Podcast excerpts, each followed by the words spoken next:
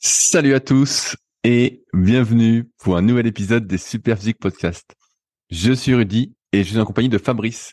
Nous sommes les fondateurs du site superphysique.org consacré à la musculation sans dopage que nous avons créé en 2009 et sur lequel vous pouvez retrouver des milliers d'articles, des vidéos et des podcasts afin de vous éviter de faire les mêmes erreurs que nous et d'éviter de perdre du temps. De manière plus personnelle, nous avons chacun nos propres sites.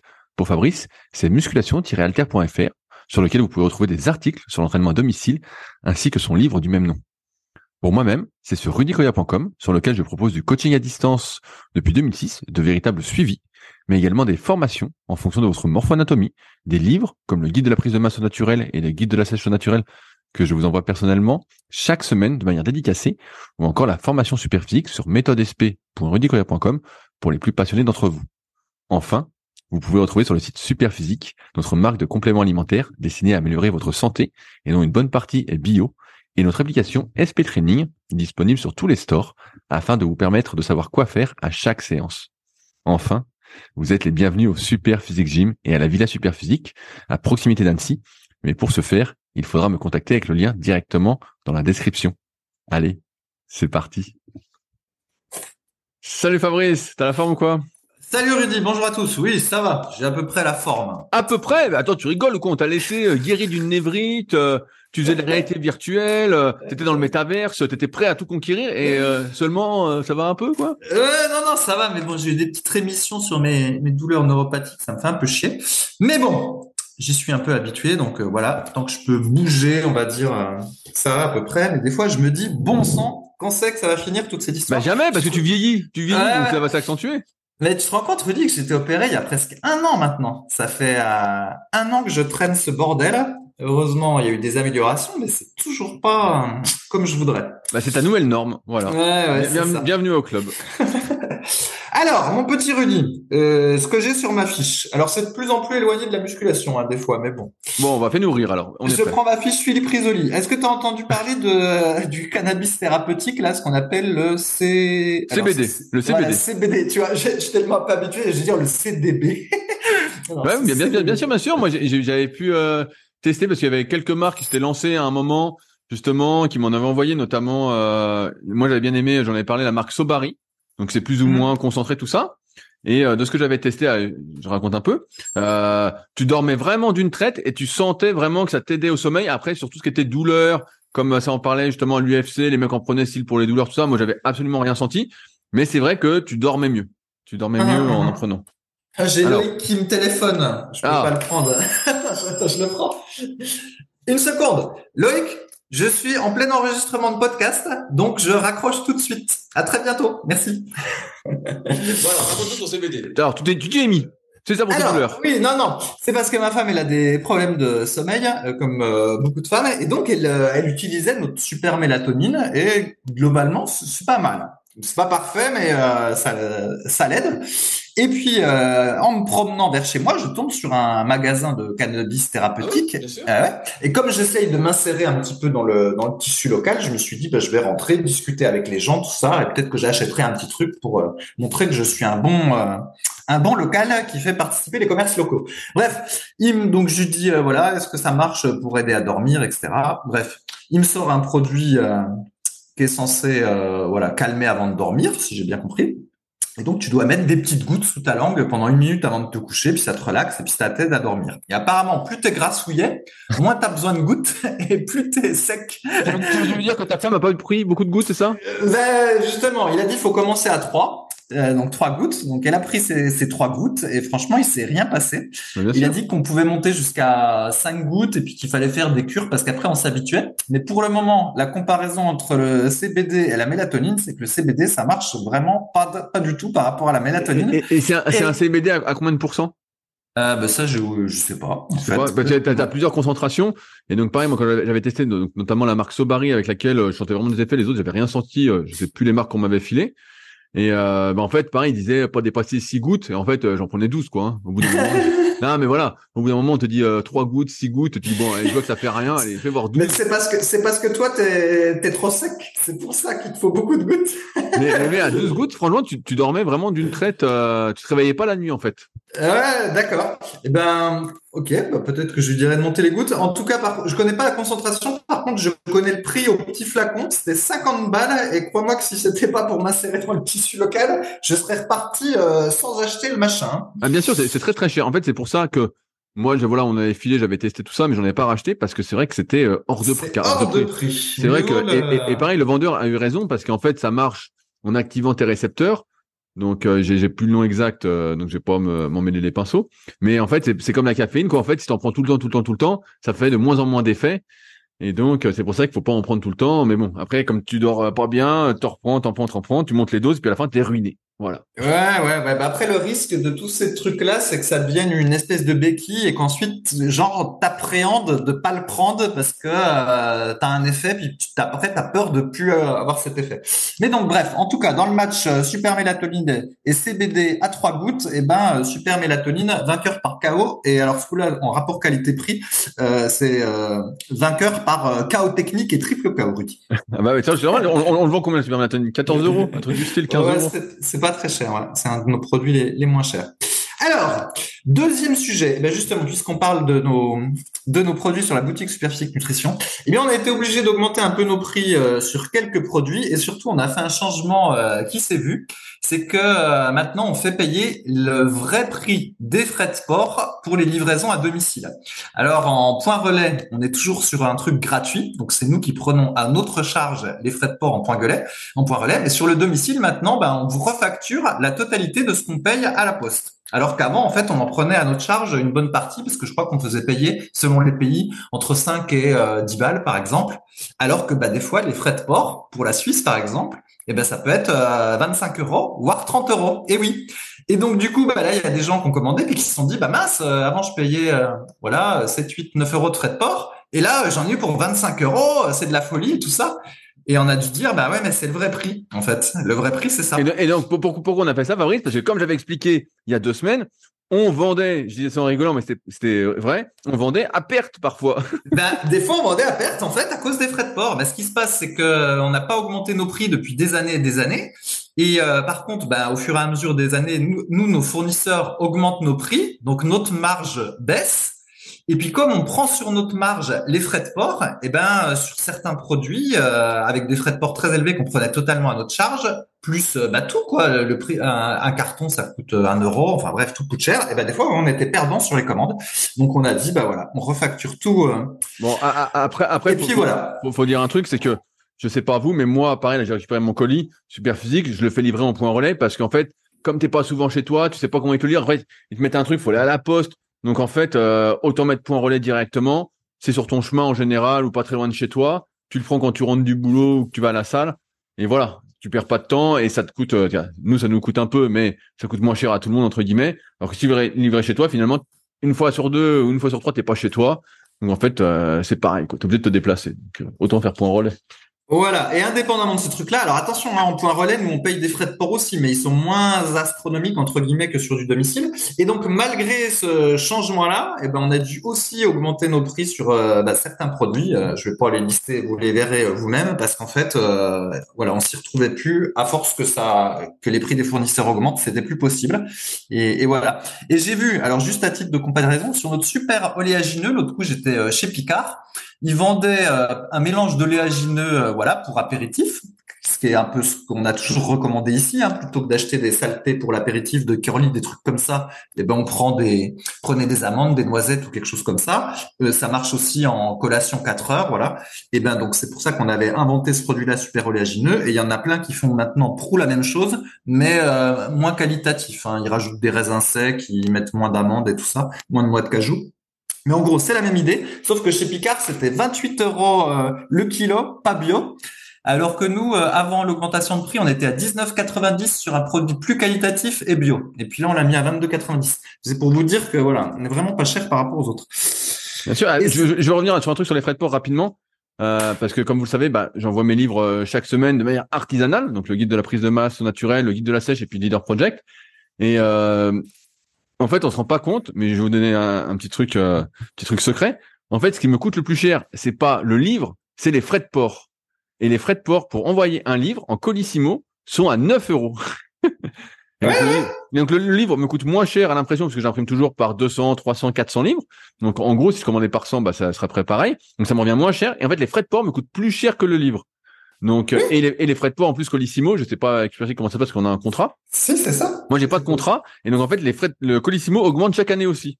Donc à un moment c'était 7 euros quelque chose, maintenant je suis à pratiquement 9 euros de Colissimo. Et donc à chaque fois tu te dis putain mais en fait c'est pas si rentable que ça. Et donc, euh, chaque, à chaque fois que je réédite des livres, je me dis, est-ce que je vais continuer encore longtemps? Parce que finalement, à la fin, euh, je vais me bouffer les doigts, quoi. Ouais, bah, c'est tout à fait ça. Bah, nous, on est chez Socolissimo pour Superphysique. Donc, euh, par contre, là, le, service est top, hein, Socolissimo. Chaque année, ça augmente un petit peu. Alors, comme on fait beaucoup d'envois, on a une réduction, donc on paye moins cher que toi en individuel, mais ça reste, euh, ça reste élevé, quoi. Quand il y a un type qui commande à 6 ou 7 kilos de, de protéines, eh ben, t'as des frais de port qui sont euh, monstrueux, quoi. Enfin, bref, on va pas parler ça tout le long, mais du coup, on a dû faire ces petits changements parce que sinon, à la fin, on finissait par être une association à but non lucratif. Et pas non plus le, but du jeu. Alors, autre chose, Rudy. Euh, à un moment donné, j'avais dit euh, qu'avec le VTT, j'étais pas tout à fait sûr qu'on travaillait les disques jambiers si on n'avait pas de pédale automatique. Et puis, euh, bah, finalement, avec le temps, bah, je me suis rendu compte que ça travaillait un petit peu plus que je ne le pensais, spécialement quand on a des pédales très agrippantes, sans que ce soit des pédales automatiques, où la chaussure semble un peu fixée sur la pédale tellement il y a de petits crampons. Et euh, voilà, ponctuellement, je sens mes disques jambiers euh, qui travaillent. Et j'essaie de trouver une étude, même si on est contre les EMG, une étude qui euh, indiquait voilà l'activité du quadriceps ou du disque jambier quand on fait du vélo, soit de course, soit VTT avec pédale automatique ou sans pédale automatique, dans les côtes et pas dans les côtes. Et ben j'ai pas réussi à trouver. Donc du coup, j'ai pas de, de chiffres, mais finalement les ischios travaillent plus que je ne le croyais. Je bah, croyais que c'était un truc 90% euh, quad, 10% isque jambier, mais en tout cas là avec les pédales crampons, euh, non. Je pense qu'on doit être à peut-être 70-30, voire peut-être 60-40 des fois, mais ça, ça, bosse beaucoup plus que je ne le pensais. Bah ouais, parce qu'avec tes, tes, pédales crampons, vu que tu peux mettre de pédales automatiques, je sais pas pourquoi, mais euh, avec, avec, tes pédales crampons, tu peux un peu tirer entre guillemets, ça te fait un peu les ischios. après sur les EMG, je rappelle rapidement que c'est pas qu'on est contre, c'est qu'en fait comme je l'apprends à mes élèves en BPGEPS euh, en faisant les analyses, tout ça, c'est que chaque individu va avoir en quelque sorte ses préférences de recrutement musculaire, ce qui fait que les analyses EMG sont des moyennes et rares sont les gens qui rentrent complètement dans les moyennes. Euh, des fois, vous pouvez penser, je donne un exemple à la con, que le squat, ça vous fait les cuisses, euh, les quadriceps, et puis en fait, ça vous fait surtout les fessiers. Et puis à l'inverse, il y en a chez qui ça va faire vraiment les quadriceps et pas du tout les fessiers. Et puis certains, ça va faire les ischios, puis les fessiers et pas du tout les quads bref, il y a plein de combinaisons euh, différentes. Et en fait, pour chaque exercice qu'on fait, chaque mouvement qu'on fait, on a euh, ce qu'on appelle des préférences motrices, euh, pour reprendre le mot de, de Volodalen, de Cyril Gendre. Mais vraiment, là, pour dès qu'on fait un mouvement, on a nos préférences. Et une fois qu'elles sont bien incrustées, et ben forcément, c'est difficile de s'en défaire. Donc c'est pour ça que pour certains, ça peut faire les ischios plus facilement que pour d'autres au vélo. Euh, et que pour certains, bah, ça les fera pas du tout. Et pour certains, ça fait les mollets. À chaque fois, on disait ah mais tu veux des gros mollets, fais du vélo. Et c'est vrai, des fois, tu vois des gars qui font du, du vélo, tu as les, leurs mollets qui se contractent à fond. Tu te dis oh putain, ça gonfle.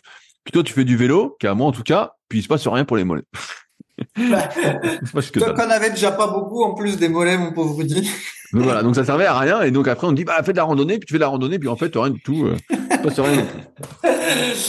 ok, bon bah voilà. Donc euh, c'était juste pour faire un SAV sur ce que j'avais dit. Je m'étais peut-être trompé. Donc, t'as pris des ischios, Fabrice, alors?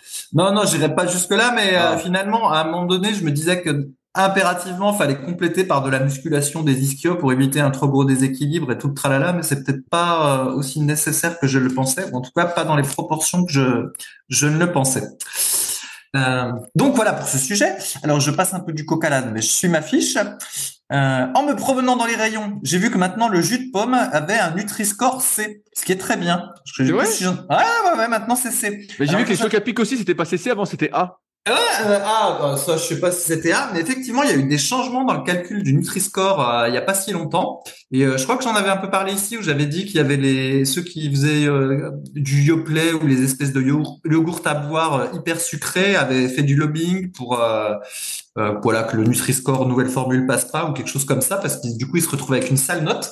Et euh, bah, j'ai l'impression que le... pour les jus de fruits, ça, ils doivent être impactés aussi, parce que dans mon souvenir, ça faisait pas Nutri-Score, c'est un, un, jus de bah, Attention à, euh, au groupe des industriels du jus de fruits qui vont bientôt attaquer le Nutri-Score pour dire vous nous avez niqué nos ventes. Ouais, bah peut-être. En tout cas, voilà, au moins là c'est plus proche de la réalité parce que contrairement au mythe euh, où les jus de fruits euh, qui sont dans les packs sont bons à la santé, en réalité c'est c'est juste de l'eau sucrée. Une fois qu'on a enlevé la pulpe et que le jus de fruits a traîné je ne sais pas combien de temps dans la bouteille, spécialement si elle était en verre et exposée euh, à la lumière, bah en fait, il n'y a plus rien dedans à part du sucre et de l'eau. Et donc, le Nutri-Score euh, de mon point de vue, tout à fait euh, justifié. Et l'anomalie, c'était quand avant, on disait qu'un bon petit déjeuner, c'était genre un verre de jus de pomme, une tartine beurrée et de la confiture pour de l'énergie, et un verre de lait pour les protéines et le calcium. Tu te souviens de, ce déjeuner idéal? Mais attends, on, rigole, on rigole, mais il y, en a, y en a plein qui font ça encore. Hein. C'est ancré en fait. Hein. Je pense qu'il y en a qui nous écoutent qui doivent prendre ça malheureusement.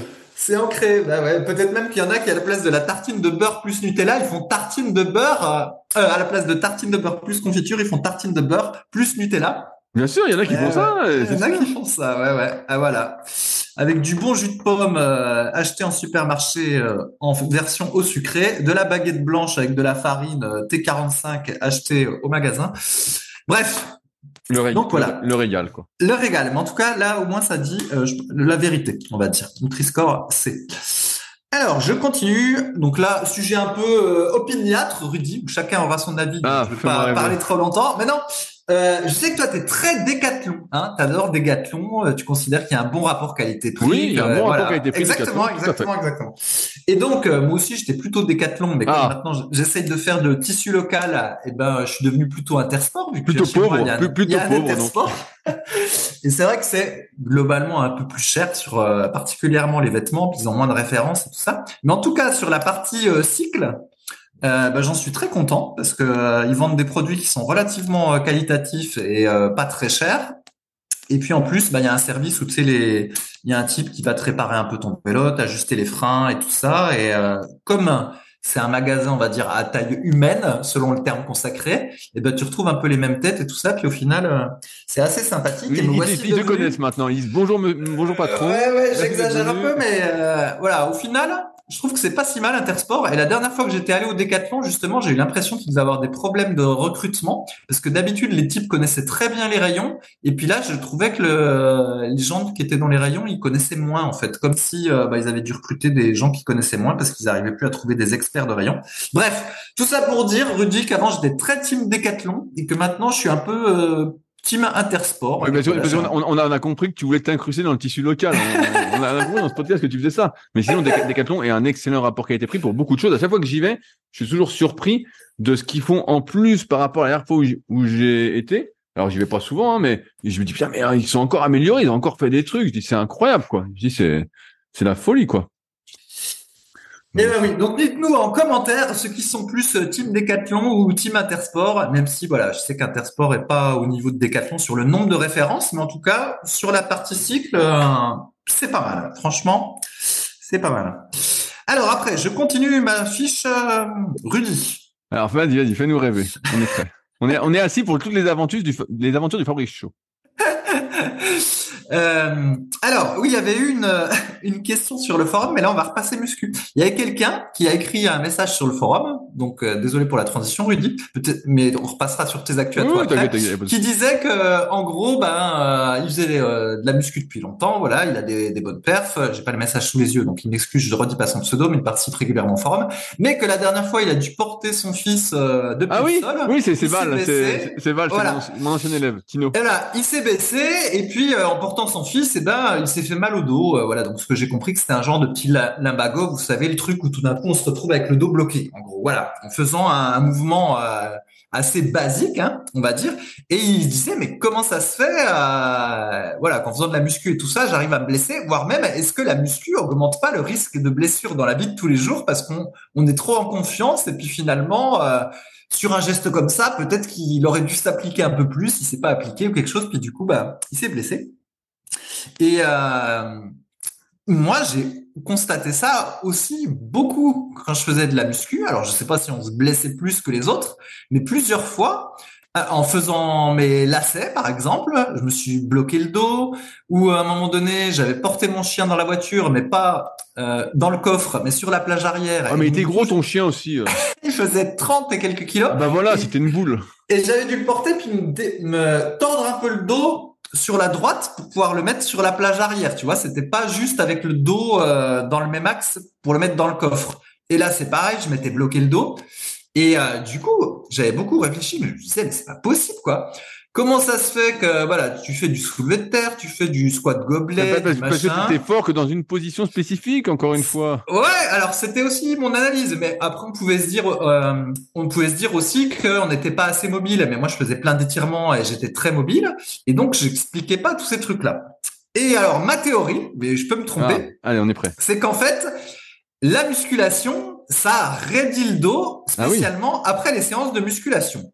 Et donc, du coup, euh, quand on fait des exercices de mobilité en dehors de la musculation, par exemple, on est dans un contexte de mobilité, donc on est relativement détendu et du coup, bah, on fait ces étirements, par exemple, ou ces trucs-là en étant détendu à la fin de sa séance. Et là, bah, on a de la mobilité parce qu'on est détendu. Mais quand on est après dans la vie tous les jours, eh ben, j'ai l'impression que la musculation, ça nous crispe un petit peu naturellement, ça nous donne un espèce de tonus, je dirais, euh, accentué. excessif. Voilà, excessif. Et en fait, à la suite du message, il y a des gens qui disent ah ben pour pas se niquer comme ça, il faut que tu fasses plus de gainage, machin, euh, faut que tu t'appliques plus en te baissant et tout ça. Mais je suis pas sûr que ce soit ça parce que je pense que c'est l'inverse. En fait, c'est comme si on avait trop de gainage et qu'on n'était pas assez détendu. Et du coup, ce qui fait que des fois, quand on va prendre une position très légèrement inhabituelle, eh ben le dos va se crisper, puis ça va provoquer un lumbago. Ça, c'est ma théorie. Et donc, mais je pense pas que le problème c'est une histoire de gainage ou quoi que ce soit. C'est plutôt l'inverse. C'est qu'on est trop tendu. Et euh, particulièrement, vous avez déjà fait l'expérience, après une séance dos ou après une séance euh, cuisse, si vous faites du squat, et eh ben souvent pendant les jours qui suivent, on a le dos un petit peu plus raide encore que d'habitude. Et, euh, voilà. Et ma théorie, c'est plus ça en fait, c'est que on est trop crispé. Et voilà. Et puis il y a aussi ce qu'a expliqué Rudy, qu'effectivement on est fort sur que certains angles et pas tous les angles. Mais là, quand il s'agit, voilà, de soulever son gamin depuis le sol, quand même, on n'est pas censé devoir faire du euh, comment ça s'appelle du Zercher squat là où j'ai oublié comment ça s'appelle ou du soulevé de terre dos rond pour se renforcer et être capable de soulever son gamin du sol quoi. Il y a des filles qui, font pas de muscu et qui arrivent sans avoir de limbago. Donc euh, donc voilà. Ma théorie ce serait plus qu'on a trop de tenue c'est qu'on est trop crispé. Et j'avais hum, vu ça aussi quand je m'étais mis à la salsa il y a longtemps. Alors j'ai arrêté depuis hein, mais où euh, j'arrivais pas en fait à, à bouger mon bassin en fait pendant la salsa alors que avant de faire de la musculation, pour ceux qui avaient vu ma petite routine de mobilité que j'avais présentée sur YouTube, euh, mon bassin, j'arrive très bien à le bouger, quoi, en mode euh, hula hoop. Il y en a même qui se sont moqués puis qui ont cru que c'était la gay pride, quoi, tellement je bougeais bien le bassin. Mais c'est dans un c'est dans un contexte où je conscientise le fait de bouger mon bassin. Voilà, c'est la mobilité de début de séance. Je me détends et je dis voilà, bouge ton bassin, etc. Et de la même façon, en fin de, en fin de séance, quand je fais mes étirements, je suis en mode détente, voilà, je ferme les yeux, etc. Je relâche, etc. Mais quand je faisais de la salsa, eh ben, j'étais pas en mode détente, en fait, j'étais dans mon mode habituel, et mon mode habituel avec la muscu, et avec tout ce passif de muscu, eh ben, c'est d'être crispé. C'est ça la vérité, c'est d'être crispé. Et y compris quand je fais du vélo, je vois bien que j'ai tendance à être crispé, en fait. Mon, dos est crispé, en fait les poignets, quand je les attrape, je les serre un peu fort. Euh, mes coudes, ils sont un peu verrouillés. Enfin, tu vois, c'est pas comme si je faisais du développé couché, mais un, peu pareil, en fait. J'ai toujours cette espèce de tonus. Et je pense qu'en fait, c'est ça qui fait que des fois, on se blesse bêtement. C'est pas tant parce qu'on manque de gainage, ce serait un comble en faisant de la muscu, c'est parce qu'on est trop tonique sur des positions euh, inhabituelles. Qu'est-ce que tu penses de cette théorie Ouais, ben on, on, en avait parlé, notamment moi avec le kayak où euh, pour avoir testé pas mal euh, d'athlètes là depuis maintenant quelques années sur la mobilité, euh, voilà l'analyse articulaire, comment ils bougent, euh, leur force, tout ça, et j'ai souvent été surpris en fait de les voir beaucoup moins gainés que moi, beaucoup moins forts, et de me dire mais c'est bizarre, ils sont beaucoup plus stables que moi sur l'eau, alors que moi sur l'eau j'ai l'impression de pas être stable. Euh, du moins maintenant ça va à peu près, mais ne pas avoir leur stabilité, je, j'aurais, je l'ai toujours pas. Et en fait je me dis tiens c'est bizarre, c'est pas une histoire de gainage quoi. Et c'est vrai qu'en fait avec la muscu, on a cette tendance par euh, parce qu'on cherche peut-être la, sécurité, le fait à pas se blesser, à pas se déformer entre guillemets, et bah de tout bloquer. Et comme on fait ça pendant des années, des années, des années, c'est vrai qu'après on a du mal à avoir ce relâchement, cette fluidité. En fait, on perd en fluidité. Euh, et là, tu parlais de la salsa. Moi, c'est pareil. Le bassin, je peux bouger euh, facilement. Mais s'il y a un rythme ou quoi, en fait, j'ai besoin d'intellectualiser le truc, d'intellectualiser, voilà, c'est ça le mot, le, le truc, parce qu'en fait, je vais vouloir le comprendre et le gérer, et ce sera pas fluide, en fait, ce sera un peu mécanique, et c'est moi qui contrôlerai avec mes muscles le truc. Et il n'y a pas, ouais, effectivement, cette fluidité, et c'est effectivement possible que euh, la muscu, vraiment, quand on en fait beaucoup, comme nous on a fait, et comme moi je fais toujours, et comme beaucoup font euh, ceux qui nous écoutent, eh ben en fait, est tendance justement à, à nous réunir. Alors dans un sens, c'est c'est bien parce que ça protège aussi euh, un peu des blessures, voilà. Mais dès qu'on sort ce schéma-là, euh, tu en avais parlé il y a très longtemps avant que tu te blesses. On, on, se renforce que dans un plan quand on fait de la muscu. Souvent, on se renforce, se renforce pas d'un point de vue latéral, d'un point de vue des inclinaisons, tout ça, euh, des rotations. Et comme on se renforce pas de ce côté-là, bah, dès qu'on fait une rotation, en fait, c'est comme si on, comme en plus on est archigainé, c'est comme si on forçait un mouvement qu'on n'avait pas, ou on n'a pas de force, et donc on se pense fort, alors qu'en fait on est faible sur ce mouvement-là. En fait, on est euh, sédentaire de plein de positions, euh, en plus quand on fait de la muscu, quoi. Donc, euh, donc ouais, il y a, y a, ces deux choses-là, je pense, qui expliquent euh, en fait que euh, on n'est pas plus fort que la personne sédentaire sur certains angles qu'on travaille pas, voire même on est plus faible. Et il y a la muscu qui rend effectivement plus rigide parce qu'en plus en même temps souvent on fait des mouvements qui sont assez contrôlés euh, même si on cherche à exploser c'est jamais des mouvements très fluides très rapides c'est pas de la pliométrie euh, donc c'est des choses qui rendent plutôt lentes et après on a du mal en fait à être fluide et la fluidité c'est plus une histoire de coordination qu'on n'acquiert pas avec la musculation où c'est une coordination on va dire euh, très lente et pas une coordination fine comme ça pourrait être le cas bah, justement en kayak ou en natation où là c'est vraiment euh, quelque chose de très fluide qu'on n'a pas là peut-être que comme toi tu nages peut-être de plus en plus fluide. Moi, au kayak, je suis de plus en plus fluide, mais je vois que j'ai pas encore la fluidité euh, des champions, quoi, et que je peut-être jamais, à cause sans doute de la muscu, qui fait que j'ai envie de, quand je force, j'ai envie de tout bloquer, quoi. Alors que normalement, on devrait pouvoir bloquer que ce qu'on veut bloquer, que ce qui doit se bloquer pour euh, avancer, quoi. Oui, oui, oui, tout à fait. Bah, t'as bien expliqué. Bah, j'ai une petite amélioration à force de nager, puis même le VTT, comme on, comme on est un peu courbé en avant, tu vois, je, je, je suis un peu obligé de me relâcher euh, des fois, mais c'est difficile de pas être crispé en fait, c'est vrai. Hein, bien sûr, bien sûr. Mais moi, c'est pareil quand je faisais un peu de vélo, qui là pas sur mon bacard, mais quand j'en faisais un peu dehors, et eh ben en fait, tu finis, t'as mal au cou, t'as mal aux épaules. En fait, Exactement, c'est ça. T'es es crispé, alors qu'en fait, euh, t'essaies de te relâcher, mais en fait, euh, en fait, t'as pas cette finesse au début et après, ça vient, hein. mais cette finesse dans la, la, force à mettre, en fait. C'est soit tu forces à, soit tu gagnes, soit tu gagnes pas. Alors qu'il y a un, alors qu'il y a un entre deux, en fait. C'est comme, euh, euh, voilà, si tu veux bien respirer, tu veux euh, utiliser le diaphragme, utiliser le transverse, tout ça. Et en fait, celui qui apprend ça au début, en fait, comme il n'utilise jamais, ou euh, un peu trop, justement, notamment son transverse quand il fait de la muscu pour bien serrer le ventre, en fait, tu n'arrives pas à avoir cet entre-deux ou cette multitude, entre guillemets, euh, de variation de force que tu devrais avoir, t'as soit tu as à fond, soit tu as pas quoi. Et ah, normalement, progressivement, bah à force de l'activité, et moi je le vois quand je vais en stage de kayak et que euh, je fais une muscu dans la semaine, voire euh, j'en fais pas, euh, bah je vois que je suis beaucoup plus fluide en fait. Hein, vraiment, tout est beaucoup plus fluide, le geste est mieux, tout est mieux quoi. Mais après, bah tu refais de la muscu. Euh, alors maintenant, moins parce que je fais plus de la musculation, on va dire sportive. Euh, et j'en ai parlé sur mon Patreon pour ceux que ça intéresse. Mais euh, mais ouais ouais en fait euh, sinon euh, si tu fais de la muscu classique bah ouais t'as t'as tendance en fait à soit t'as de la force ou t'as pas de force quoi il y y a, pas cette fluidité euh, qui pour moi est vraiment la coordination motrice très fine Ouais, et ben c'est rigolo que tu parles du mal de cou parce que je suis le seul au VTT qui, quand les séances de VTT sont un peu longues, en fait, j'ai mal au cou. Et au début, j'ai cru que c'était euh, peut-être lié à un problème de mobilité du non, cou. Non, non, même pas. C'est parce qu'en fait, tu. Voilà, Ouais, c'est ça, je crispe. En fait, je tiens le guidon. J'exagère un peu, mais c'est pour donner l'idée. Il tord le guidon, type. Je tiens le guidon et c'est comme si je faisais du. C'est comme si j'étais dans la position haute du développé couché, quoi. En fait, je, je sens que les trucs se contractent. Et euh, j'ai beau me dire, allez, détends-toi, détends-toi. Je vais me détendre cinq minutes, mais assez rapidement, il y a tout qui se recontracte à nouveau. Et euh, effectivement, bah, à la fin, j'ai mal au cou parce qu'en fait, j'ai contracté le cou pendant je sais pas combien de temps. Et euh, bref. Voilà, donc Bien sûr, non, mais je, je, je, vois, je vois exactement le, le truc. Moi, quand je faisais le kayak au, au début, Là, pareil, tu finis, tu as les avant-bras qui sont démontés, ils sont tout congestionnés, tu as les épaules toutes congestionnées, tu as tout qui est congestionné. Puis progressivement, en fait, comme tu disais la dernière fois, il y, y, a deux semaines, au bout d'un moment, tu trouves un peu la force à mettre et donc tu congestionnes moins et c'est plus fluide et tu avances plus en forçant moins. Et c'est vraiment l'inverse de la muscu où justement tu as de la force en forçant plus, quoi.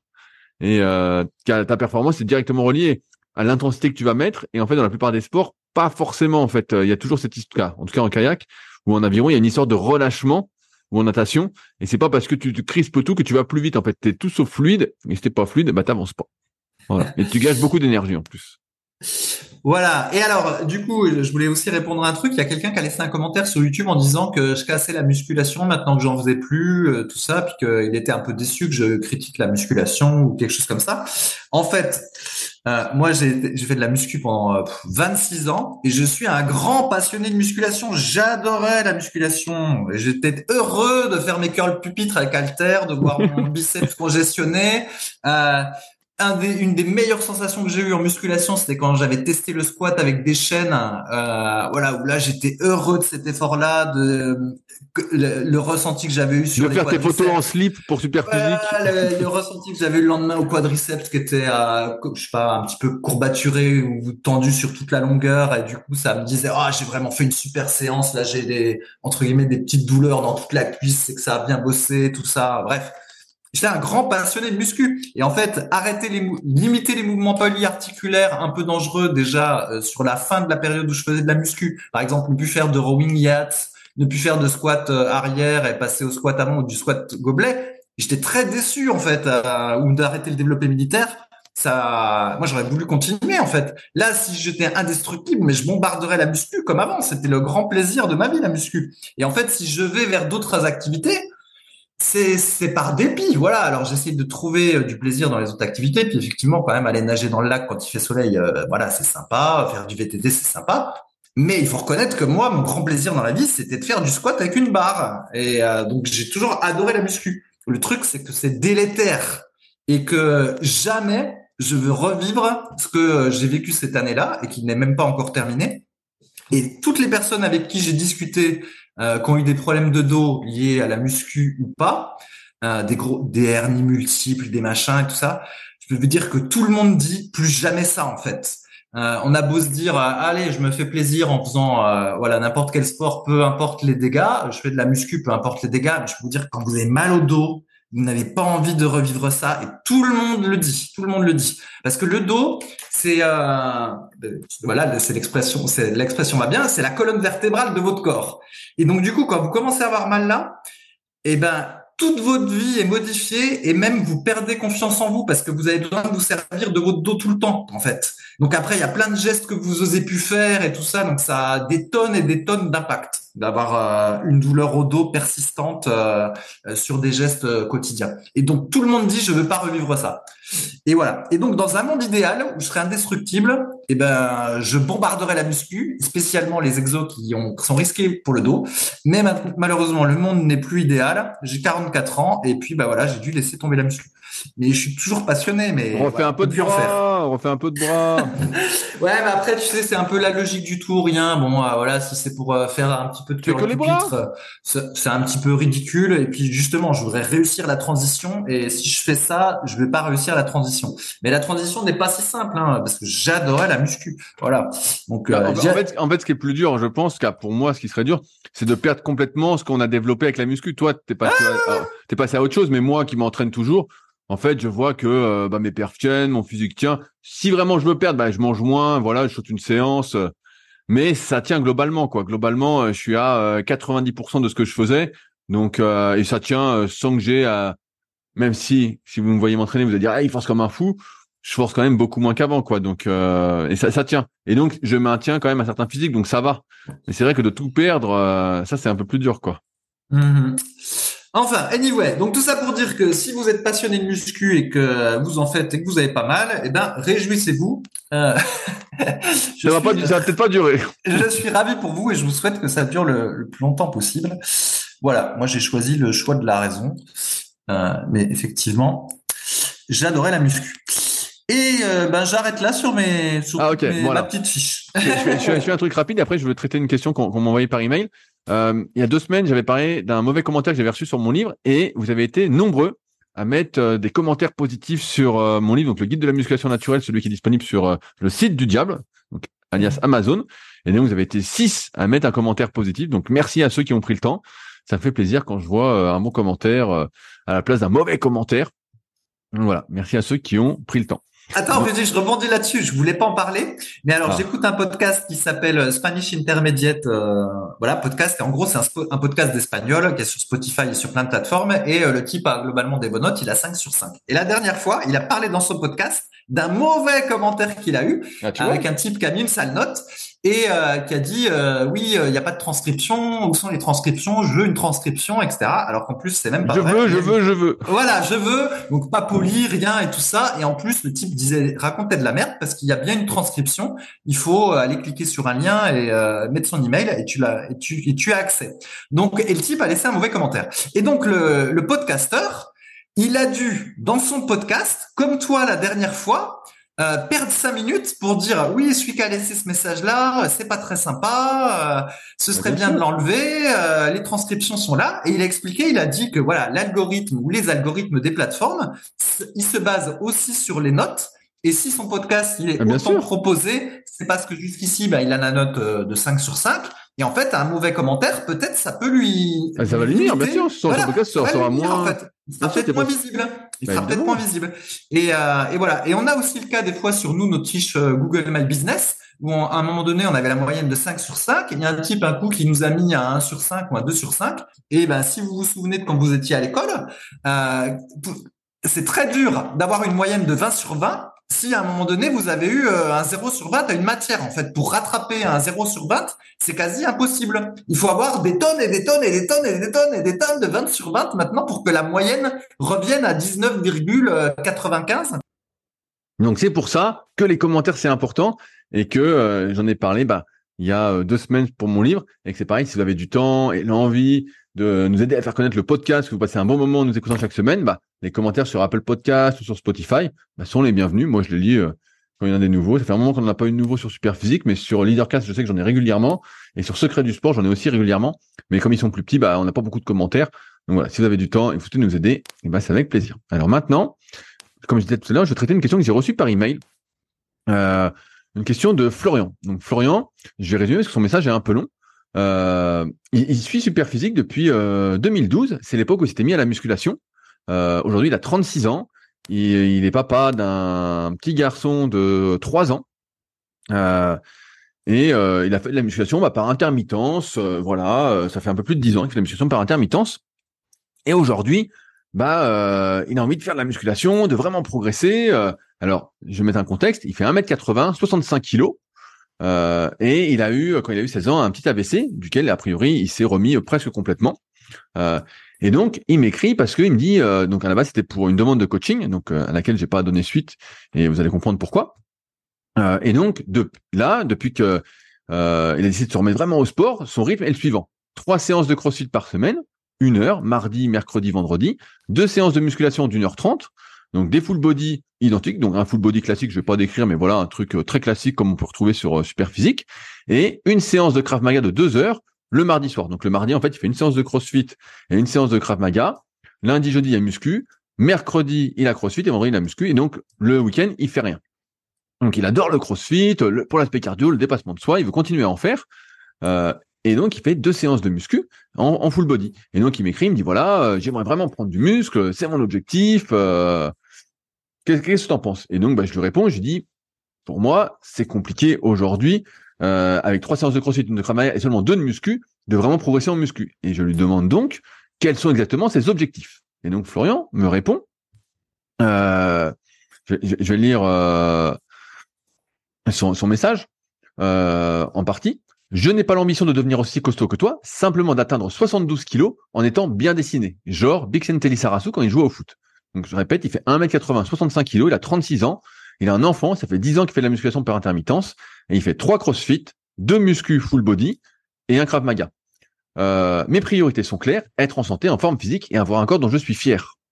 La forme physique pour moi, c'est être musclé, mais aussi avoir une bonne caisse cardio. Et ça, aujourd'hui, sans le crossfit, euh, je néglige, je négligerai le deuxième. Avoir un corps dont je suis fier, abdos visibles et plus musclés à 72 kg. Je pensais qu'avec le programme en place, aujourd'hui, je pouvais y arriver, mais tu me sembles me dire que non. Fabrice, qu'est-ce que tu penses du cas de Florian qui veut prendre donc 7 kilos de muscles en faisant deux séances de muscu, trois crossfit, une séance de Krav Maga, euh, qui, est donc papa d'un jeune de 3 ans, euh, qui a 36 ans. Est-ce que c'est possible?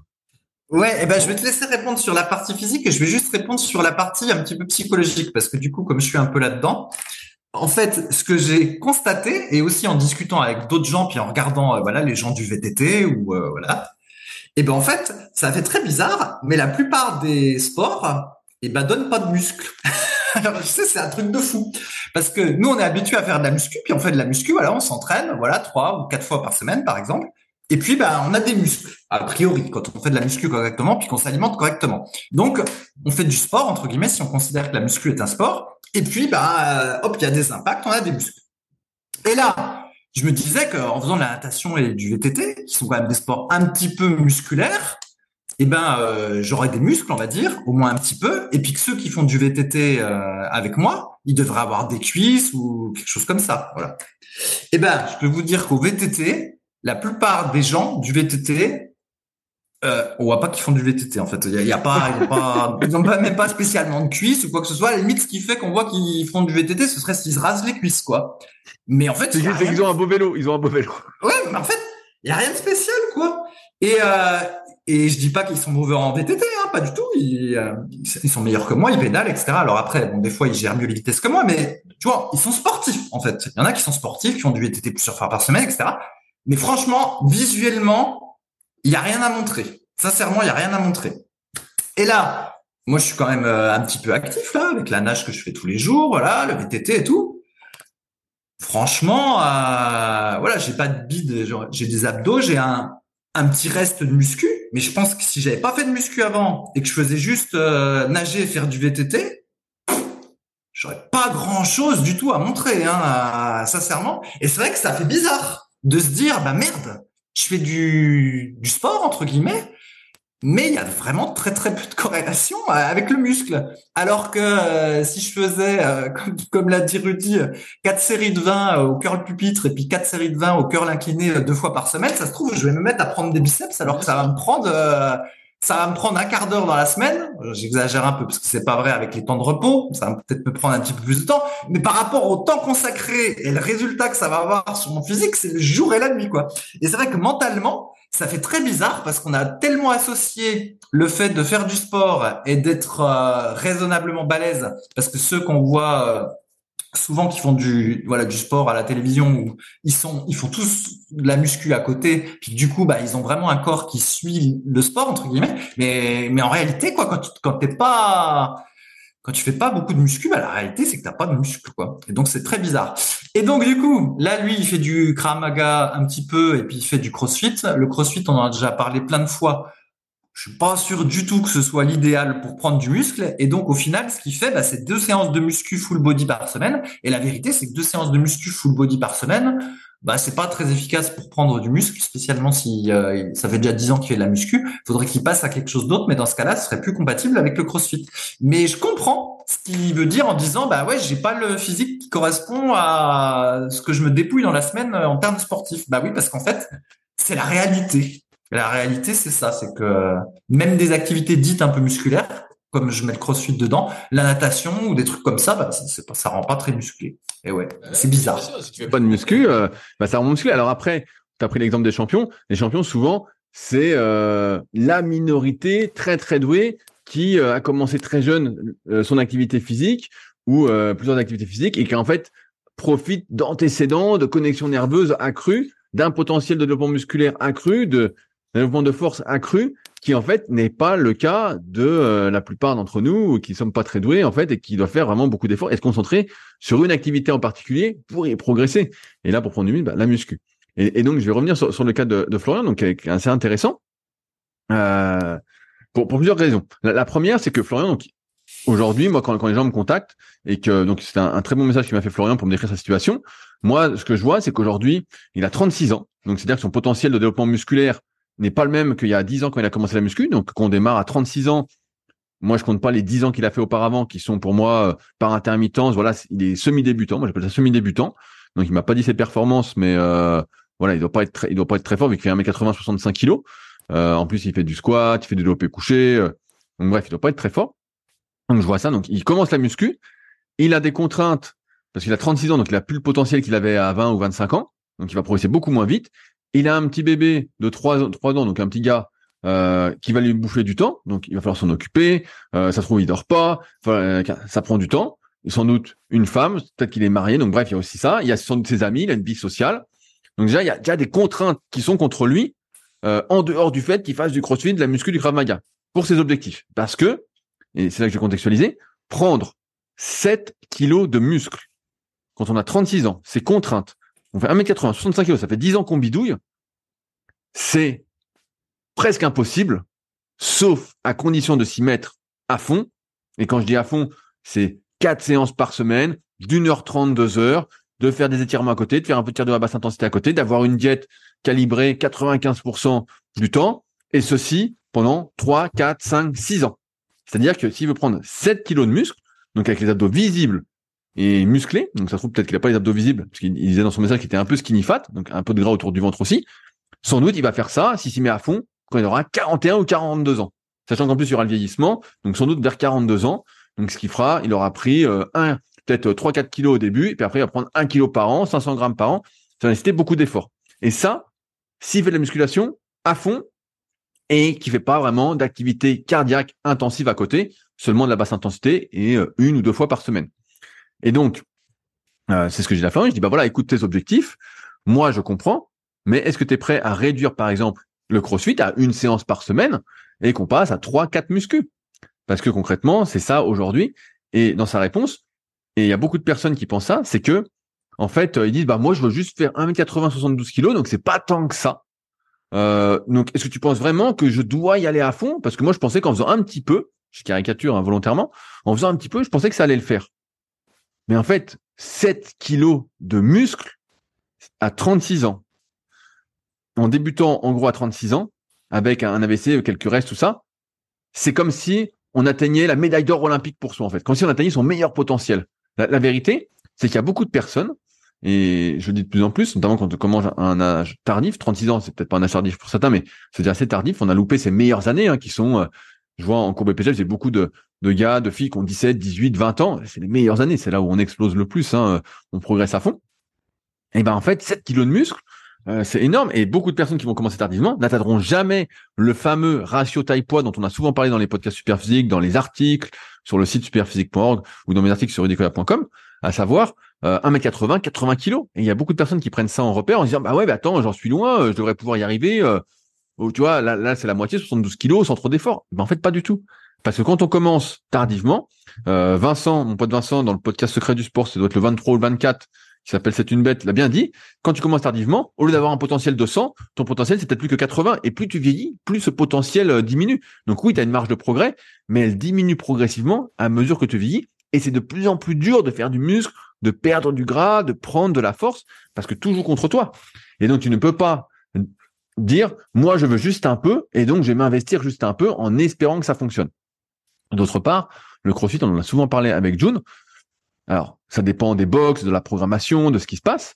Mais si ça consiste à faire malheureusement entre guillemets des WOD à chaque fois, des circuits euh, à chaque séance, c'est pratiquement anti-muscle. Faut, faut, le dire, c'est euh, du hit. Alors bien sûr, il y a des mouvements de muscu, mais euh, avec des faibles poids parce qu'on débute. Là, il fait un 65 kg, donc forcément, c'est des poids qui sont très très légers. Les crossfitters qui ont un très bon physique en dehors du dopage, euh, c'est ceux qui font entre guillemets du crossfit périodisé où ils font faire de la vraie muscu comme nous on préconise, ils vont faire des cycles de force, ils vont faire des cycles d'endurance, ils vont tout euh, séparer et ils vont pas faire tant de WOD que ça en fait, ils vont faire surtout des WOD le jour de la compétition ou un peu avant de temps en temps pour estimer leur niveau, mais c'est pas vraiment du crossfit comme on peut le voir pratiqué par la plupart des gens qui consistent en fait en des circuits training avec des poids légers à toute vitesse pour sentir qu'on est fatigué, qu'on a fait monter le cœur qui est une sorte de tabata un peu plus long, dont on a déjà discuté euh, de nombreuses fois. Donc c'est vraiment anti-muscle. C'est pas le truc qui fait que on va se muscler, comme dit Fabrice, c'est du sport qui, euh, voilà, on n'a pas le reflet euh, du physique sportif. À partir de là, sur l'entraînement en muscu, bah, deux full body, comme on l'a expliqué pareil de nombreuses fois, que ce soit dans nos livres, il y a aussi le livre de Fabrice Musculation avec Alter, ou sur les articles du site, c'est quelque chose pour les débutants. C'est bien au début pour apprendre les exercices, pour apprendre la technique d'exécution, mais au bout de quelques semaines, voilà, une fois qu'on maîtrise à peu près les mouvements, parce qu'on les maîtrise jamais complètement, et eh ben il faut passer sur un half body. Et le half body, c'est un entraînement qui convient à beaucoup de personnes, euh, à savoir on peut répartir haut, bas, on peut répartir pec, dos, épaule bras, cuisses. Il y a plein de répartitions qui sont possibles euh, en body, mais il faudrait passer en body. Et en body, peut-être qu'on aura le temps après de traiter notre question, mais j'en doute vu, vu l'heure. Euh, et ben, en fait, euh, il faut répéter les séances au moins, j'ai envie de dire, à son niveau, deux fois par semaine. Donc, qui implique quatre séances de muscu. Alors, on peut faire que trois, mais l'idéal, là, si on veut prendre 7 kilos de muscle, ce qui est encore une fois sa médaille d'or olympique, le meilleur niveau qu'il puisse atteindre sans doute, hein, euh, avec ses contraintes, avec sa vie, voilà, euh, ben, il faut, il faut mettre le paquet. Euh, ça, c'est le deuxième point. Et ensuite, ce que je voulais dire aussi, c'est que j'ai fini, j'ai fini un bouquin qui s'appelait Individualisation de l'entraînement aux éditions INSEP de Adrien Sebo et de Claude Colombo, qui est assez intéressant. Donc il y a des trucs qui m'ont intéressé. Et dedans, il parle justement, euh, parce que certains vont dire ouais mais le full body, les études ont montré que c'était super, c'est vraiment la nouvelle tendance. Non, non, non. Et dans le bouquin, il parle, il y a un chapitre sur euh, la réponse individuelle à l'entraînement, euh, à savoir qu'il y a des personnes qui sont non, non répondeurs, non répondeuses euh, à l'entraînement, euh, ils progressent pas, ils prennent pas de muscles quand ils font de la muscu, ils prennent pas, ils améliorent pas leur capacité cardiovasculaire quand ils font du cardio, tout ça. Et en fait, ils expliquent dedans que les études montrent en fait que ce qui fait que des personnes ne répondent pas, à chaque fois, c'est le manque de volume. En fait, il y a certaines personnes, très douées, comme d'habitude, qui vont réagir à peu de volume d'entraînement, elles vont prendre du muscle, elles vont améliorer leur cardio, je simplifie évidemment, et en fait, ils se rendent compte que jusqu'à trois séances, ben voilà, il y a des personnes qui sont non répondeuses, et que passer ces trois séances, tu passes à quatre, voire cinq séances, notamment en cardio, en fait, il y a de moins en moins de personnes qui ne répondent pas. En fait, là, ils arrivent à un truc, j'ai plus le chiffre en tête, mais genre 90 ou 95% des gens qui répondent à l'entraînement en progressant. Et que donc, encore une fois, c'est une question de volume d'entraînement, comme j'aime à l'expliquer depuis de nombreuses années, c'est que beaucoup de personnes ont tendance à minimiser l'importance du volume d'entraînement en se disant que si elles mettent plus lourd sur leur charge, elles font trois séries par exemple pour les bras, et qu'elles mettent plus lourd, et qu'elles le font deux ou trois fois par semaine avec un full body, bah, elles vont prendre du muscle. Et ben, pour certains, peut-être, mais pour la majorité, c'est un volume d'entraînement qui est pas suffisant durant la séance, parce que c'est le volume durant la séance qui compte, c'est pas que le volume durant la semaine. Le volume durant la séance n'est pas suffisant, et en augmentant le volume, moi je me souviens de euh, Thierry de Sagalos qui avait le forum plein d'être muscles à l'époque, qui était un très très gros forum il y a presque 20 ans, c'était il y a 20 ans, le temps passe vite, euh, et qui avait dit exactement cette chose-là. Il avait dit, bah en fait, la plupart des gens disent qu'ils progressent pas, mais dès qu'ils font une séance avec moi avec suffisamment de volume et que je les coach, ils progressent. Et lui, il était adepte vraiment d'un très très gros volume d'entraînement. Euh, et donc, bah, c'est exactement ça. C'est que là, avec le full body, en fait, le volume d'entraînement est pas assez important pour chaque muscle, d'où le passage en half body et ensuite en split, quand, et d'autant plus à mesure qu'on vieillit, à mesure que notre capacité de récupération diminue, parce qu'un half body, c'est quand même très taxant nerveusement. Il y a un moment, si on veut vraiment forcer, entre guillemets, sur chaque muscle, on met de plus en plus lourd, on fait de plus en plus de reps, de plus en plus d'intensité, mais on passe en split, où on va avoir une fréquence d'entraînement moins élevée, mais un volume plus important par séance, et c'est vers ça qu'on tend. Or là, pour euh, prendre 7 kilos de muscle, et eh ben en fait, il faudrait limiter arrêter le crossfit. Donc moi, pour ça qu'avec Florian, euh, on va pas euh, travailler ensemble euh, parce que avec trois séances de crossfit, c'est mort. Il est pas prêt à passer à une. Une, voilà, je pense que ça pouvait passer. Plus le Krav Maga et trois quatre muscu. On peut commencer par trois muscu. En général, c'est trois à quatre le bon compromis. Euh, mais en fait, c'est c'est un truc que je remarque de plus en plus, c'est que on se rend plus compte de la difficulté de prendre du muscle quand on n'est pas dedans. Et, j'ai un autre exemple, euh, deux autres exemples. On a eu sur le forum euh, la, semaine dernière euh, quelqu'un qui avait 70 ans et qui m'a mis un, message sur mon topic Rudy Koya, posez vos questions. Donc les forums Superphysique sur superphysique.org puis forum et qui disait voilà je me suis entraîné toute l'année et puis j'ai pris que 2 kilos je comprends pas j'ai 70 ans vous vous, rendez compte c'est pas assez je pensais prendre plus qu'est-ce que je fais mal non 70 ans il dit qu'il a pris 2 kilos de muscle, donc je sais pas comment il a mesuré ça, mais on va dire voilà, il a pris 2 kilos de muscle pour simplifier. Mais c'est monstrueux. À 70 ans, personne prend du muscle. En fait, à 70 ans, on est à la lutte pour maintenir au maximum sa force, au maximum ses muscles, mais on, perd en fait. On ne fait que perdre. Donc prendre 2 kilos de muscle à 70 ans, c'était énorme, ce qui montre une déconnexion. Et cette semaine, justement, je vais euh, attaquer un coaching avec euh, Patrice, je sais pas s'il nous écoute, qui a 70 ans aussi, qui fait 1m80, 80 kg, qui a un peu de ventre, tout ça, et euh, qui m'écrit, qui me dit voilà, moi mon objectif c'est de prendre 10 kilos de muscle, 70 ans. Et je dis bah non mais je dis Patrice, euh, euh, là tu m'envoies les photos, tu m'as dit que tu avais cauchemardé des photos. Je dis on voit que tu es un, peu gras, je pense qu'il faut plutôt perdre 6 à 8 kilos. Et pour lui, dans sa tête, donc ce qui montre encore une fois la, déformation qu'on a quand on n'est pas du milieu et les fausses idées qu'on se fait, il dit mais attends si je descends à 74 kilos, donc il a pris 6 kilos en référence, mais ça va sans doute être 8, peut-être 10. Euh, et ben il dit je vais être un chat maigre, je vais avoir l'air malade, je vais pas être en forme, ceci, cela. Et lui, il s'attendait à pouvoir prendre 10 kilos de muscle à 70 ans en s'entraînant trois, quatre fois par semaine, une heure, une heure trente. Ce qui est en fait impossible. Impossible. Déjà à 36 ans, prendre 10 kilos de muscle sans être particulièrement doué, en étant un peu skinny fat, voilà, 1m80, 65 kilos comme Flo, bah c'est mission impossible. Hein. Ou alors faut qu'il divorce, qu'il vende ses enfants, qu'il arrête de travailler, qu'il s'y mette tous les jours. Voilà, c'est un truc impossible. Mais euh, mais je note de plus en plus une décorrélation entre ce qu'il est possible et ce qu'on souhaite. Et je sais pas comment on est arrivé là, parce que moi j'ai l'impression qu'avec Superphysique, on a quand même essayé de démocratiser les bonnes connaissances, en montrant voilà ce qui était possible de faire avec la team Superphysique, en montrant des gens qui avaient 10 ans d'entraînement et plus et qui arrivaient péniblement à un taille poids avec certes un Superphysique, mais péniblement. Euh, en faisant la diète à fond, en faisant l'entraînement à fond, en, étant jeune en plus. Hein, quand on a mis la team Superphysique, on avait tous moins de 30 ans, euh, on était à fond quoi. Il euh, y en a qui travaillaient pas, qui s'entraînaient, ils faisaient que ça. Euh, et donc en fait, la plupart des gens vont jamais arriver au ratio taille poids. Et pour prendre du muscle, on peut pas faire les choses à moitié. En fait, c'est soit on fait les choses entre guillemets à fond en fonction de ses contraintes aussi. Donc là, trois quatre séances, ce qui est possible normalement pour la plupart des gens, mais deux full body avec trois crossfit à, à haute intensité. Euh, bah, autant dire qu'on va prendre 0 kg de muscle et qu'il y a de fortes probabilités que, euh, bah, en fait, on, on soit peut-être voilà en forme, il y a cet impact cardio, on est content tout ça, mais qu'on n'ait même pas une bonne caisse cardio, parce que la caisse cardio, et, je finirai là-dessus, c'est le développement de son aérobie, de son endurance fondamentale, qui se fait à basse intensité. C'est ça d'abord la bonne caisse cardio. Avant, après quoi, on met de la haute intensité par-dessus pour développer, voilà, euh, pour exploiter ce qu'on a développé. Mais si on n'a pas ça, en fait, on n'a pas de caisse particulière. C'est pas un circuit de 15-20 minutes, allez, 25 minutes si c'est un gros wood, qui fait la caisse. En fait, euh, c'est juste de l'exploitation de ce qu'on a déjà et non pas du développement. Et c'est pour ça que, encore une fois, je, remarque euh, une dissonance euh, entre ce qu'il est possible de faire, ce qu'on doit faire, et ce qu'on est prêt à faire pour atteindre ça. C'est comme on entendait à l'époque, moi j'en fais juste un peu, je veux pas ressembler à Arnold. Mais t'inquiète pas, avant que tu sois Arnold, euh, tu seras jamais Arnold de toute façon. Donc quoi que tu fasses, tu seras jamais Arnold. Donc c'est pas compliqué. Déjà, tu et comme il a dit Flo, c'est marrant. Je n'ai pas l'ambition de devenir aussi costaud que toi. Bah oui, parce que pour devenir aussi costaud que moi, faut démarrer à 13-14 ans, faut avoir du jus, faut euh, pas faire d'écart pendant des années, euh, il faut s'entraîner pendant 15 ans. Donc euh, c'est sûr que tu seras pas comme moi et en plus bah je fais 15 cm de plus. Donc euh, donc c'est mort quoi. Voilà Fabrice. Ouais, ce qui deux choses, Rudy. En fait, ce qui est rigolo sur le volume d'entraînement, c'est que euh, de temps en temps, j'étais sur le forum jeuxvideo.com là dans la rubrique, et il y en avait qui critiquaient parce qu'ils trouvaient que les programmes qu'on proposait sur Superphysique, ils étaient pas assez, euh, il y avait pas assez de volume d'entraînement. Il y avait des gens sur ce forum qui étaient euh, restés dans le truc du gros volume d'entraînement comme dans les champions. On va dire pour simplifier, c'était ce truc-là.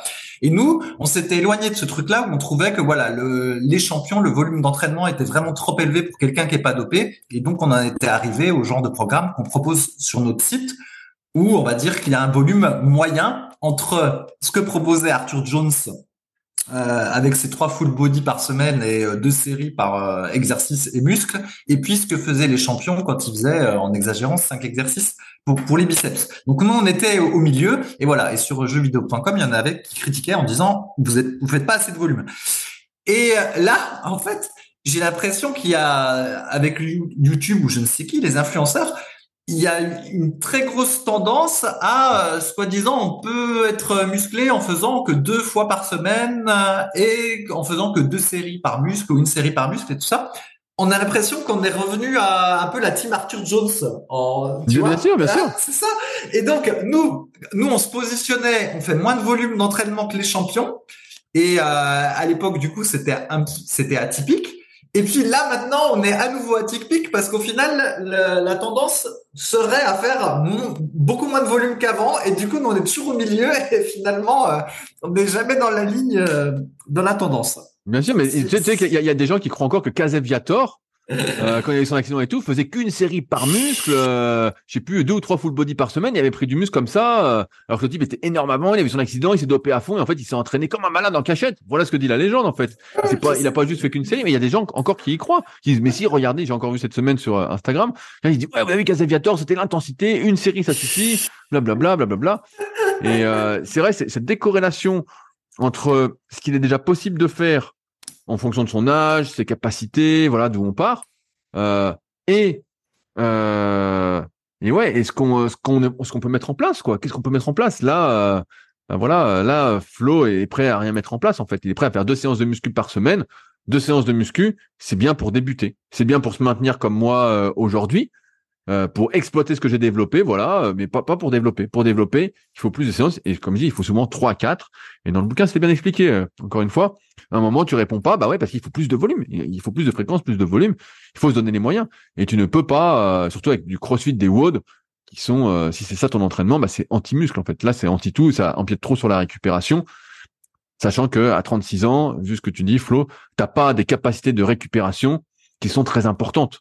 En fait, euh, mais mais je comprends euh, l'émulation du CrossFit, le fait d'être content d'avoir tout donné, d'avoir forcé, nanana, mais c'est pas ce qu'il faut faire si tu veux prendre 7 kilos de muscle. 7 kilos de muscle, tu peux les faire en prenant euh, 5-6 ans devant toi, 4 séances de muscu par semaine, une de CrossFit fait plaisir, une de Krav Maga, voilà, ça te fait plaisir, avec une bonne diète, et dans 5-6 ans, tu auras pris ces 7 kilos-là voilà, c'est ça la réalité qui t'attend. Euh, comme euh, à 70 ans, bah en fait, euh, si fait, tu fais de la muscu depuis des années, tu prends plus de muscle en fait.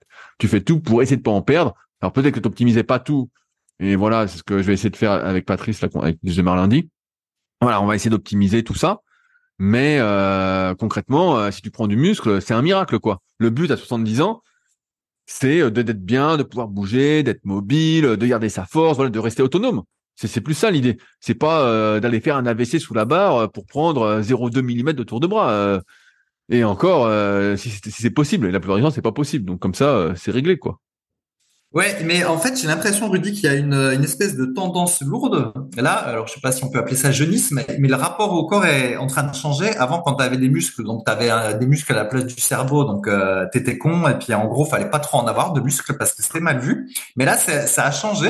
Et je sais pas si tu as vu là des ce qu'on appelle les stars de la Silicon Valley là les marques et compagnie, ils se sont mis aussi. Euh, ils sont tous balèzes maintenant. Voilà, ils sont tous balèzes. Et en fait, il y a une espèce de tendance de fond maintenant où euh, avant on pouvait dire, peut-être que c'était encore euh, ce qui comptait dans la société, c'était par exemple d'avoir un beau, un bon poste, voilà, de faire une bonne carrière, euh, d'avoir pas mal d'argent, d'avoir beaucoup de possessions, une belle voiture, une maison et tout ça. Et petit à petit, on est en train de changer. On passe d'une société de consommation à une société de loisirs où posséder est moins important qu'avant, même si c'est toujours un petit peu important en termes, euh, comment dire, de d'image sociale. Euh, voilà, d'image sociale, mais de plus en plus, voilà, commence on est quand même dans le truc de loisir, de l'expérimentation, et c'est moins important qu'avant. Et et le rapport au corps change aussi.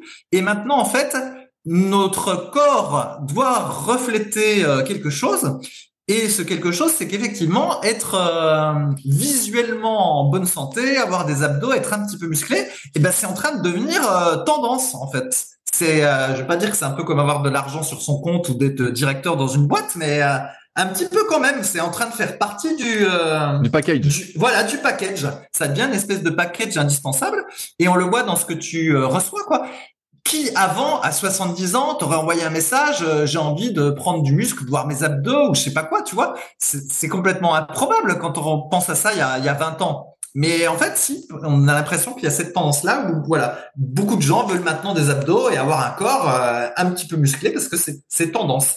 Et j'ai l'impression que c'est un peu un, une tendance de, de fond en fait. Bien sûr. Parce que maintenant en exagérant, n'importe qui peut s'acheter des certaines possessions euh, qui euh, socialement véhiculent une image assez élevée. Par exemple, tu prends un leasing et euh, bah, tu peux, si tu as un petit peu de revenus quand même, avoir une belle voiture. Alors qu'avant, les belles voitures, c'était inaccessible. Même, avoir, même à crédit, c'était compliqué. Mais là, déjà, avec les leasings, c'est plus facile. Donc, on voit plein de gens, en exagérant, qui des belles voitures ce qui était euh, n'était pas le cas avant où tu peux avoir un téléphone Apple voilà qui est considéré comme un petit peu cher mais en même temps ça reste accessible. C'est pas impossible. Et du coup ce qui finalement devient un petit peu impossible ou élitiste de mon point de vue eh ben c'est d'avoir tout le package. Donc euh, un peu de thunes une bonne carrière de vivre une société de loisirs, c'est-à-dire euh, d'avoir voyagé, voilà, d'aller régulièrement dans des restos chics et puis de d'avoir montré que voilà, tu es déjà allé dans un resto chic et tu as déjà testé des des expériences qui coûtent cher. Et en plus, bah voilà, tu as un bon physique qui est censé refléter ta bonne santé. Et donc voilà, des abdos, un petit peu de bras et tout ça. Et c'est je pense une tendance de de fond qu'on a là et euh, c'est assez rigolo de voir ça. Ah, et heureusement, heureusement qu'en tout cas, car moi j'aime bien dire heureusement que euh, un beau corps entre guillemets, même si c'est subjectif, en fait, ça se mérite. Il faut faire des efforts. C'est pas accessible comme euh, de s'acheter un téléphone comme ça du jour au lendemain ou d'aller voir un leasing. Là, il faut vraiment se donner les moyens. Et plus on vieillit, en plus, vous me donnez des exemples, voilà, il faut, faut y aller, quoi. Parce que parce que là tu es dans l'optique d'être naturel, mais ah, mais voilà, mais en fait il y a plein de gens euh, qui en ont rien à fiche d'être naturel. Je suis pas sûr que Mark Zuckerberg et compagnie euh, oui, soient oui. complètement naturels. Je sais pas si t'as vu, il y a, y, a, y a ton idole Dana White qui s'est mis torse nu et putain il est énorme. Ah ouais, ouais. énorme. Tu dis ça sérieusement ou pas? Parce que Ah les- sous les chemises, on Et- voit qu'il est un peu balèze mais gras quoi. Ah Un non non, il, il- a les abdos et tout là. Il a mis une photo il y a Ah, quoi Il y a ouais, une ouais, semaine ou deux ça. semaines. Type énorme avec des abdos, énorme. Il est vraiment solide avec des abdos. Tu dis oh putain, il est pas du tout naturel pour un sou quoi. Bien sûr, bien sûr, mais tous, t'as Joe Rogan, on lui devine un physique comme ça. Il y avait, je crois que c'était euh, Vince Mahon, il me semble, le patron de la WBF. Mac Mahon, ouais. Mac Mahon. Voilà, celui qui possédait le catch, il possède peut-être encore, d'ailleurs, je sais plus s'il a vendu. Pareil, qui était balèze, etc. Mais en fait, tu vois que c'est pas des visites des, des physiques naturels, ils, ils sont, un- ils ont un physique un peu gonflé, en fait. Bien tu vois sûr, le bien sûr. truc. Donc on voit qu'ils prennent des, des produits. Et bah ils savent pas Et- faire d'efforts de toute façon. Ils ont pas envie de faire la diète. Ils sont mauvais. si, si. Ils font peut-être des efforts, mais euh, voilà, on voit qu'ils sont, ils sont aidés par les produits et entre euh, avoir des muscles en état naturel et avoir des muscles en, en prenant des produits, c'est le jour et la nuit. hein. Donc euh, voilà, quand tu dis ça se mérite, ça se mérite, oui, non, ça dépend de ta génétique et ça dépend aussi des produits. Ouais, ça, ça- ça dépend si, ça dépend si t'es une merde ou pas. On, va, on va- on va la résumer comme ça. N'importe quoi. Mais bon, je trouve ça, voilà, c'est c'est très marrant de voir ce changement où tout d'un coup, voilà, les gens veulent un, un bon physique. Avant, euh, voilà, ceux qui faisaient du tennis, ils se préoccupaient pas d'avoir des abdos ou pas. Quand tu étais inscrit à un club sportif, t'en as rien à foutre de ton physique. Et c'est encore le cas là dans mon club VTT de loisirs. Les types manifestement n'en ont rien à foutre de leur physique. En gros, ils font du VTT pour le plaisir du VTT. Ils s'en foutent de voir les abdos ou pas. Mais il y a quand même cette tendance où, euh, bah voilà, c'est important que tu sois un petit peu musclé. Ça fait partie du de l'idéal euh, maintenant de comment dire d'une classe sociale un petit peu élevée. En tout cas, c'est ce que je ressens. Et ben allez, sur ce, on va s'arrêter là parce qu'on est un peu plus d'une heure et il est déjà tard. Euh, on espère que vous avez passé un bon moment. Euh, N'oubliez pas si vous souhaitez réagir, vous pouvez le faire directement dans les commentaires sur SoundCloud ou sur les forums Superphysique. Si vous avez des questions en plus, donc superphysique.org. Tous les liens dans la description pour aller plus loin, que ce soit pour discuter d'un éventuel coaching, si vous avez un projet euh, sérieux et que vous souhaitez vous donner les moyens. sinon, euh, sinon c'est pas la peine. Hein, je vous rends, je vous dirais que ça va pas le faire. Euh, pareil pour nos livres, pour nos formations, tout ça. Bref, si ça vous intéresse, tout est en lien dans la description. Et puis nous, on se retrouve de toute façon la semaine prochaine pour un nouvel épisode dans la bonne humeur. Allez, salut à tous. Salut. Si vous êtes encore là, c'est que vous avez sans doute passé un bon moment. Si vous avez des questions sur les sujets que nous avons abordés aujourd'hui ou que vous souhaitez nous en poser, ne vous priez pas, c'est avec plaisir dans la partie commentaires sur SoundCloud ou sur YouTube. Si vous avez des questions qui n'ont rien à voir avec les sujets abordés, par contre, cela se passe sur les forums Superphysique, qui sont les derniers forums de musculation du web et qui est également les premiers sur www.superphysique.org. Enfin, merci d'avance pour, pour votre soutien, notamment à ceux qui laisseront des commentaires sur les applications de podcast, que ce soit Spotify ou Apple, avec évidemment la note de 5 étoiles sur 5. Je compte également sur vos partages sur les réseaux sociaux que je repartagerai avec plaisir. Sur ce, bon entraînement et à la semaine prochaine.